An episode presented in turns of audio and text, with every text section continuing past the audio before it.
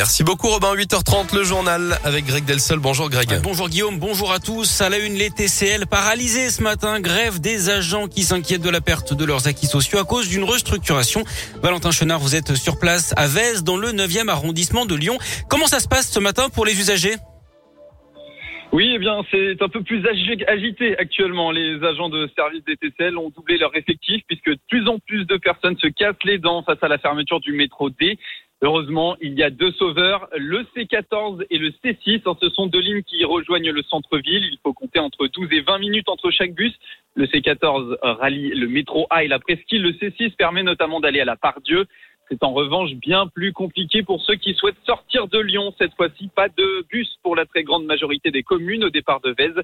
Il faudra donc trouver un autre moyen de transport. Ah, merci Valentin. Bon courage à tous ceux qui prennent les transports en commun. Aujourd'hui, le trafic, je vous le rappelle, est très perturbé. Les bus, les métros et les trams sont impactés. On vous a mis tout le détail des perturbations sur radioscoop.com.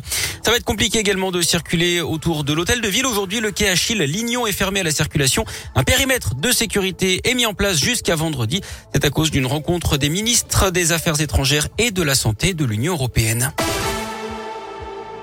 Toujours avec le pont de Couzon-Roche-Taillé qui est à nouveau fermé. Hier en fin de journée, un camion a tenté de franchir la passerelle et a arraché le portique de sécurité. Le pont est fermé jusqu'à nouvel ordre.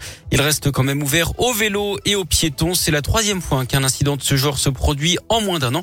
On vous a mis les images et les infos sur radioscoop.com. Les suites d'une affaire sordide en Orisère, un homme de 55 ans est soupçonné d'avoir tué sa mère de 95 ans par balle à Ruy-Monceau près de Bourgoin-Jallieu. Le suspect a été mis en examen et écroué lundi. Il avait lui-même appelé les secours en expliquant avoir voulu mettre fin aux souffrances de la vieille dame qui venait d'être opérée de la hanche. Un impressionnant incendie hier après-midi à Lyon 6. Une résidence a été ravagée par les flammes boulevard des Belges près du parc de la Tête d'Or. Le feu s'est déclaré dans les combles d'une villa de quatre étages laissant échapper un gros dégagement de fumée. Une cinquantaine de pompiers ont été mobilisés Certains sont euh, restés sur place cette nuit pour une mission de surveillance.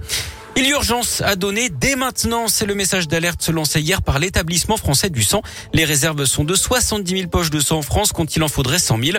Pour la première fois de son histoire, l'EFS a émis hier un bulletin d'urgence vitale. Le stock de produits sanguins est en dessous du seuil de sécurité, cela depuis maintenant plusieurs jours. Et puis EDF annonce l'arrêt prochain du réacteur numéro 4 de la centrale nucléaire du budget dans l'un à une quarantaine de minutes de Lyon. Et ce pour une opération de contrôle suite à des problèmes de corrosion. L'association Sortir du nucléaire budget demande que des contrôles similaires soient effectués sur les réacteurs 2, 3 et 5. Le sport et les jeux, l'espoir continue pour Chloé Trespeuch à Pékin. La Lyonnaise s'est qualifiée pour les demi-finales de l'épreuve de snowboard cross. Une autre Française, Pereira de Souza Mabilo, est également qualifiée pour les demi. Les filles de Lasvel, elles se sont qualifiées sans jouer. Hier en Coupe d'Europe, elles profitent du forfait des Russes de Siktikvar. Au prochain tour, les villes urbanaises affronteront les Polonaises de Lublin avec le match aller en Pologne le mercredi 23 février. Et puis un mot de cyclisme avec le prochain critérium du Dauphiné. Le parcours de la 74e édition sera officiellement dévoilé demain à l'hôtel de région à Lyon, mais il a d'ores et déjà fuité ce mardi. Le grand départ sera donné en Ardèche dimanche 5, euh, dimanche 5 juin.